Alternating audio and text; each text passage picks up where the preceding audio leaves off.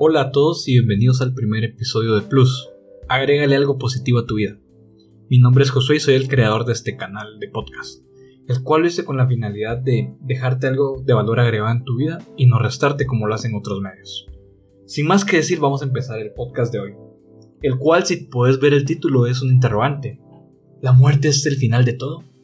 Y es que en épocas de pandemia donde mucha gente ha muerto, donde mucha gente ha perdido sus empleos y mucha gente está encerrada en sus casas con miedo, la principal causa de eso es la muerte. Porque le preguntas a cualquier persona y te va a decir, ¿cuál es su miedo a la enfermedad? Pues te va a decir obviamente enfermarse y morir ella, o que esa persona contagie a otras personas, que sean su familia o sus amigos, y ellos mueran por causa de esa persona. Por lo cual trataré de dar respuestas interrogante a través de tres puntos, siendo el primero que la muerte es algo natural con lo que tenemos que aprender a vivir. Y es que la muerte no mira nacionalidades. Hay chinos, hay estadounidenses, hay franceses, hay guatemaltecos, hay salvadoreños muertos. Hay gente de todas las nacionalidades que muere. No mira estatus social. Sabes, un campesino con salario bajo muere y un millonario también puede morir. Ejemplo de eso, el petrolero multimillonario Rockefeller, David Rockefeller, el cual a pesar de haber gastado miles de dólares en salud murió. La muerte no mira formas. Puedes morir de un paro cardíaco, puedes morir de un accidente automovilístico o puedes morir de la forma menos usual que tú creas. Un ejemplo de eso es Mil Maneras de Morir. Mira los videos y vas a ver que puedes morir de cualquier manera. La muerte no mira espíritu. ¿Y a qué voy con esto? Hay gente que está muerta y no lo sabe. Tus vecinos pueden estar muertos, tu familia puede estar muerta, incluso vos puedes estar muerto. Y quiero que guardes esta frase de que vos puedes estar muerto, ya que vamos a usarla al final de este podcast. El segundo punto que quiero tratar es que el hombre siempre va a tratar de darle explicaciones a la muerte.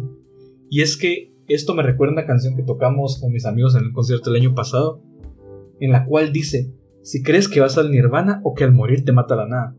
Y esto demuestra que el hombre tiene diversas creencias acerca de la muerte, como la reencarnación.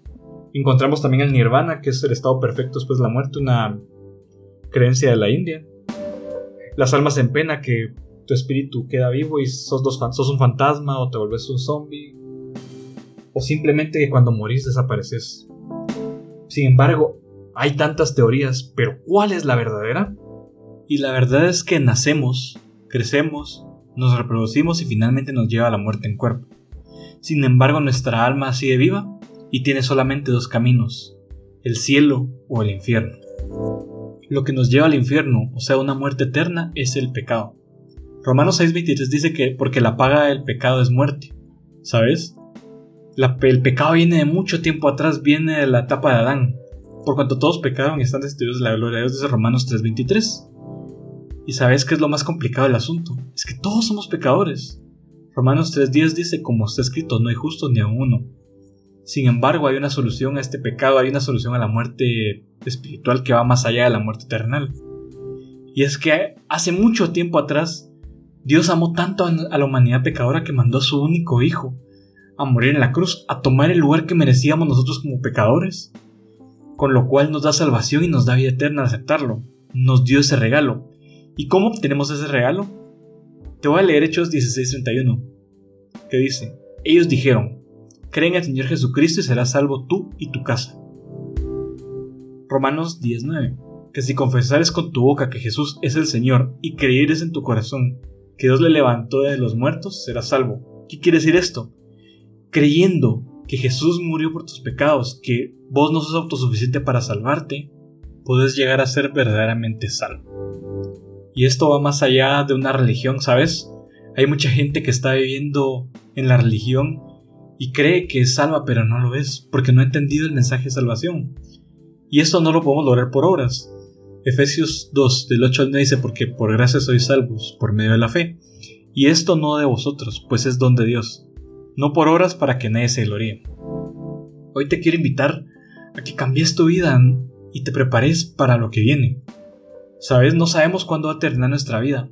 No sabemos si puede terminar ahorita mismo, o mañana, o la semana siguiente. Solo te puedo decir que estés listo. Y si vos querés ser verdaderamente salvo, y tener esa conciencia y tener esa fe de que en un futuro hay algo más después de la vida, hay algo bueno después de la vida, quiero que repitas esta oración conmigo. Padre Santo, te damos gracias por un día, noche, tarde que me has dado.